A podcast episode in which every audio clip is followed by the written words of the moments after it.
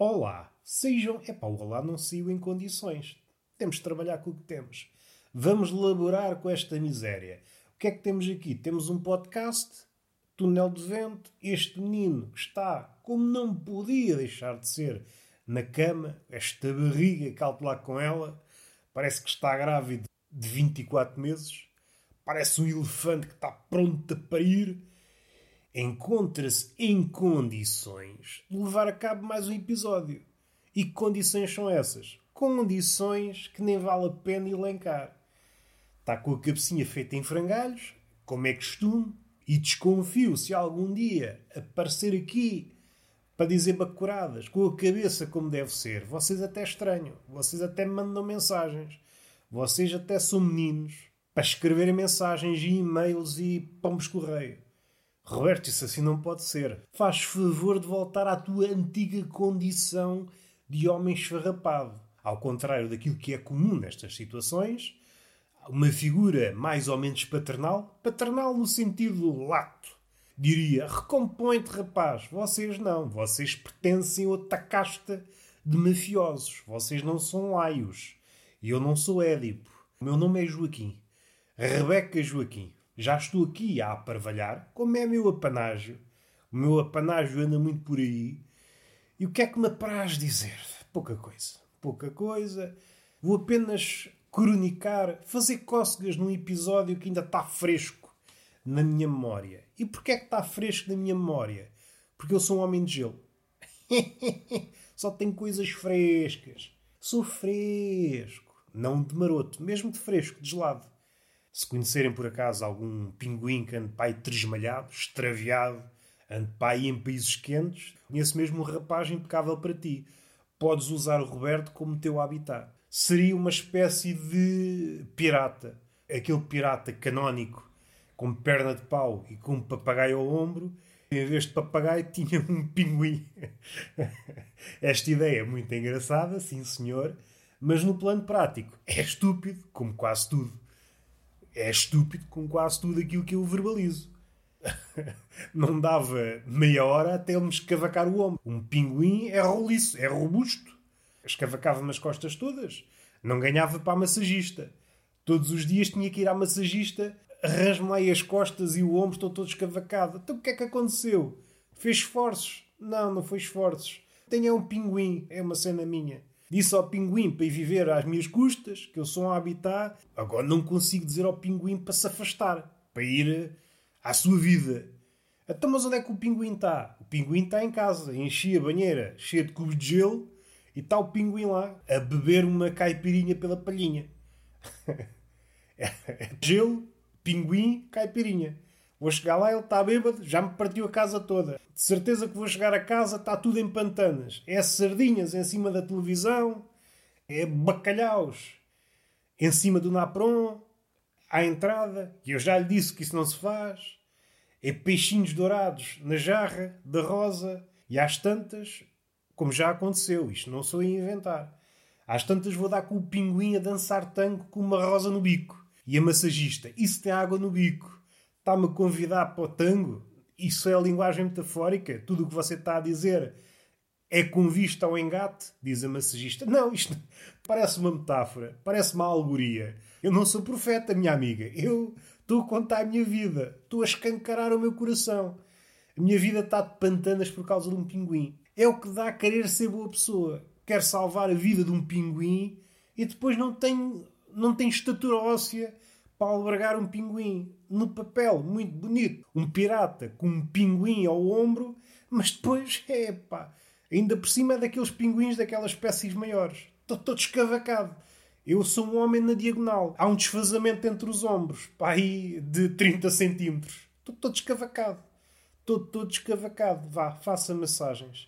E a massagista, olha, se não fosse você, tinha de fechar o estaminé. Vá lá que você vem todos os dias aqui. O que eu ganho é para sardinhas e para massagens, só para ver a minha vida.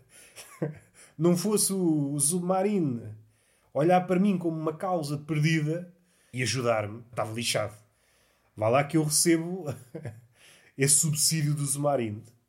Possivelmente é a altura de fechar este raciocínio. Já descambou há muito. A partir do princípio que se mete um pinguim ao ombro, já descambou. E alguém podia intervir dizendo algo como isto: Roberto, mas porquê é que tu não foges do pinguim? Em terra, o pinguim move-se devagarinho. Está bem, move-se devagarinho, mas, meus amigos, meus amigos, amigos do raciocínio, meus amigos, amigos do raciocínio e amigos de certos amigos. E o que é que foi isto? Foi apenas andar aqui neste ramo-ramo. Apeteceu-me andar aqui a deambular neste ramo-ramo. Já não consigo repetir. foi irrepetível, tão estúpido que foi. Até tenho pena. Até tenho pena de me conhecer. Infelizmente tem de viver comigo. Mas voltando ao pinguim. Alguém pode alegar que é fácil fugir ao pinguim devido à sua mobilidade em terra. Sim, senhor, mas meus amigos, vocês não estão a ter em conta a minha capacidade, o meu engenho. É mesmo esta a palavra. O meu engenho no que toca à inércia. Eu sou um sedentário praticante. Um sedentário que, que se houvesse um desporto que fosse estar quietinho, eu era campeão olímpico.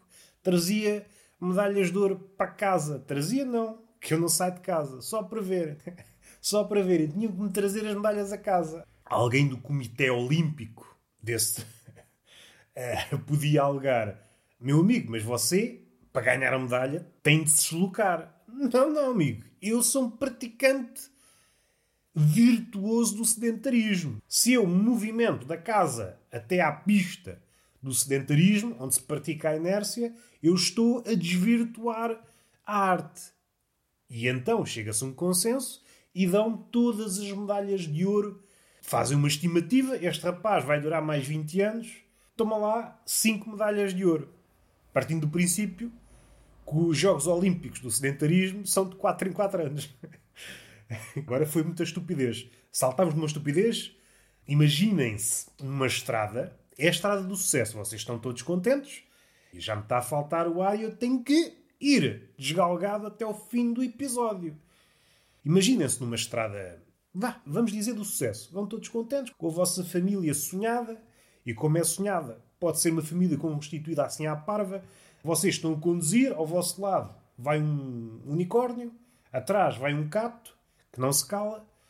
Ao lado do cato, um balão, todo receoso, que a coisa descambe. E ao lado do balão está um prato de ervilhas. Essa é a vossa família. e vocês vão todos contentes. De quando em quando são interrompidos, essa atmosfera previsível, este apodo previsível parece deslocado tendo em conta a família. Vocês, um unicórnio, um cato, um balão e um prato de ervilhas. Bem feitas as contas, o que é que é mais estranho? Vocês é que são estranhos. O ser humano é a coisa mais estranha do mundo. Foi isto que me contou o unicórnio no outro dia. Estava numa tasca, todo chateado. Epá, fogo. O unicórnio. A falar para mim que ele é... Somos amigos de longa data. Ainda ele não tinha corno, era só o cavalo, já ele falava comigo. E eu disse, ah, olha, um dia vais ser unicórnio. Ah, não. Nasci para ser pônei. Ele tinha muitos complexos de tamanho. Mas quando soube, olha, cavalo. Depois sofreu uma metamorfose e quando deu conta, era um unicórnio um corninho. Tudo graças à magia da traição da namorada. que estupidez. E estava o unicórnio a falar: é pá, como é que vês a vida? Isto são coisas que eu falo com o unicórnio. É tudo muito bonito, pá, mas ainda estou para ver um humano como deve ser. Um humano que não seja estranho. É engraçado. Se não te conhecesse a ti, diria exatamente a mesma coisa sobre ti. Ainda estou para ver um unicórnio. Mas assim como te conheço, concordo. Também eu ainda não encontrei um humano como deve ser. Sendo assim, vocês são um elemento estranho nessa constelação familiar. Mas o que eu queria dizer é pá, já me perdi em partes dentro da parte. Estou eu a rebolar como se fosse uma criança aos saltos, naqueles insufláveis. Andam aos saltos, aos berros, e arranham naquelas paredes, é os putos. Um cenário fascinante, porque coisas que de outra forma não se misturam, ali é uma algazarra. Os putos brincam ao mesmo tempo que pontapeiam outros e que choram e que riem. Fazem tudo ao mesmo tempo. Como se a vida fosse acabar naquele momento. Dá vontade de espetar navalhadas no insuflável e ver a alegria dos putos a murchar. Ficam a murchar eles aos saltos e há um momento em que o ar é insuficiente para eles continuarem nos saltos e batem com os costados no chão. Por um lado estamos a ser cruéis com os putos, mas por outro estamos a mostrar a crueldade. O paraíso deles, que não era tão artificial assim, mas era um paraíso insuflado, murchou. Falta-lhe ar. Falta-lhe fogo. Falta-lhe fogo. Onde é que a gente já foi? A falar dos putos. Ah, está a falar da questão de ir no carro. Há um caminho previsível e são interrompidos de quando em quando por um solavanco. O solavanco ia ajudar-me a concluir outro raciocínio. Mas enfim, já me perdi. Olha, vou continuar nessa estrada. Estou a olhar para o cato. Como é, cato? Cuidado com o balão. Não fures, não. Fazer respiração boca a boca ao balão, furado. Epá, isso é trabalho de uma vida. Não vale a pena o remendo. O balão sabe. Se joga muito ao cato, acabou. Já fechei a questão do unicórnio. Ok, temos isto fechado, vamos para aquilo que interessa. Hoje aconteceu um episódio que eu quero afagar, que provavelmente será cortado quando editar o filme da minha vida, mas agora vocês levam com o bruto. Já falei aqui, se calhar até mais que uma vez, a ligação entre o velho e o hábito. O velho agarra-se a um hábito como uma criança a um chupa.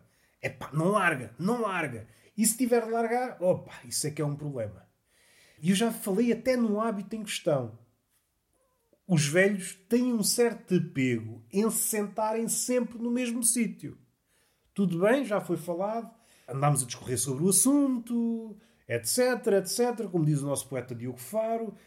Mas hoje aconteceu uma coisa, uma coisa terrível do ponto de vista do velho, uma coisa que é merecedora de um belo chapadão. Eu, por norma, sendo também num sítio, mas não puder ser, sento-me noutro. Também não faço birrinha. Porquê? Porque ainda não sou suficientemente velho. Quando chegar a uma determinada idade, não sei quando é que. qual é a idade a partir da qual nós ficamos mais agarrados. É um crescendo, mas não sei. Será que é aos 60? Aos 70? Sei que eu tenho já uma preferência por certos lugares e que, se puder, sento-me naqueles lugares. Ainda não faço fincapé, não começo a espingardar, porque não sou velho a esse ponto. Isto tudo para dizer o quê? Hoje é quando a minha ida à pastelaria sentei-me num lugar que, por norma, é ocupado por um casal de velhos. Eu normalmente sento-me na mesa ao lado. Só que, ao chegar, estava essa mesa ocupada. E assim, optei por essa. Sentei-me, vi o meu cafezinho, fiz as minhas leituras, fiz os meus rebiscos e entretanto chega ao casal de velhos. Opa, e eu assim, queres ver? Queres ver que eu apanho no focinho? Passou o velhota, é, com aquela cara triste. Passou o velhote e eu assim, opa, a rir, eu a rir. Olhem a ousadia do menino, a rir e digo ao homem, é pá, hoje trocámos de mesa. E o homem trocou de mesa. Trocámos. Com um riso assim um bocado nervoso. Eu quase que li os pensamentos do velhote. Meu merdas, então não sabes que eu sento-me aí? Não sabes que a nossa mesa é essa? Esta merdas agora vem para aqui, tanta mesa, agora vem sentar-se nossa mesa. E os velhos fazem logo aquela cara, não é? É impossível. Podem não verbalizar, alguns velhos verbalizam, mas este casal. E é este episódio que põe a nu a sua ilusória doçura. Aquela doçura que é característica de alguns velhos, enquanto outros são animais selvagens. Estou a pensar nos velhotes doces. É uma doçura postiça. Porque, ao mínimo, inconveniente, ai o velho! O velho passa-se da corneta. É claro que é um passar-se da corneta que mergulha, que põe para dentro. Mas o facto de recalcar. Mas recalcar o episódio de eu estar sentado na mesa deles, há qualquer coisa que sobrevive. E é aquele olhar, e é aquele desdém, e é aquele tom na conversa que não é o mesmo. E eu a ver aquilo tudo. Epá, será que matei alguém? durante todo o tempo que estiveram ali, olharam de lado. E eu até pensei, que é uma coisa que de vez em quando ocorre nesta cabeça, em dias de festa, será que devo dizer alguma coisa? Dizer, assim em jeito de brincadeira, estou sentado na sua mesa, se quiser trocamos. Eu suspeito que ele vá com uma resposta deste calibre. Você sabia que era para trocar, agora é que faz. Meu cabrão, meu merdas. Você é um merdas. Você sabia que nós queríamos essa mesa. E porquê é que você arma-se em estúpido? Pá? Você sabia Sabia. Você tinha trocado. Assim que essa mesa vazou, você tinha ido para a mesa. Escusava de fazer figura de parvo. Isto é o velho. Mas não, o velho olhou-me só com aquela cara de que, é pá, meu filho da puta. E com um sorriso ameaste. É um sorriso que está a acumular amargura. E eu suspeito, eu suspeito que a minha relação com o casal de velhos nunca mais vai ser a mesma. Isto porquê? Porque usurpei a mesa deles. já não sou visto como um amigo. Agora sou hostil, sou um bárbaro. Sou um bárbaro que vandalizou o seu lugar. Até me senti mal. O café, a torrada não me soube ao mesmo. Estive a ler, não me soube ao mesmo. Estou aqui a desabafar e a dar este conselho. Façam o que fizerem, nunca ocupem as mesas dos velhos. Se os velhos têm um sítio onde gostam de estar, é pá, bebam café de pé toda a maneira, mas nunca ocupem o lugar dos velhos. Vão ter problemas. E eu suspeito que se me cruzar com o casal de velhos na rua, eles trocam de passeio. E suspeito também que vão comunicar entre eles, entre os velhos, que é uma espécie à parte. Amanhã sai à rua e todas as velhotas, antigas companheiras de cochicho, vão olhar-me de lado. Ou seja, doravante a minha vida deixou de fazer sentido. Isto porquê? Porque tive o descaramento de ocupar a mesa dos velhos. Foda-se. Isto que sirva de exemplo. Este é o meu legado. O meu legado é passar às gerações vindouras. Aconteça o que acontecer, nunca devemos ocupar o lugar do velho. Sob pena da vossa vida virar um inferno. Passei a mensagem. Ah, antes que me esqueça, epá, já estou a ficar com o braço dormente. Estava com ele por trás da cabeça. Saiu um novo episódio de Tertúlia de Mentirosos com a Andreia Azevedo Moreira. Foi um episódio soberbo. Foi soberbo. Eu não estou a exagerar, foi mesmo muito bom. Falarmos de escrita, de escritores, de referências, tudo o que gira à volta do mundo da escrita, do ofício de patinar nas linhas. Aconselho, partilhem, façam essas coisas. Está em qualquer sítio onde haja podcasts.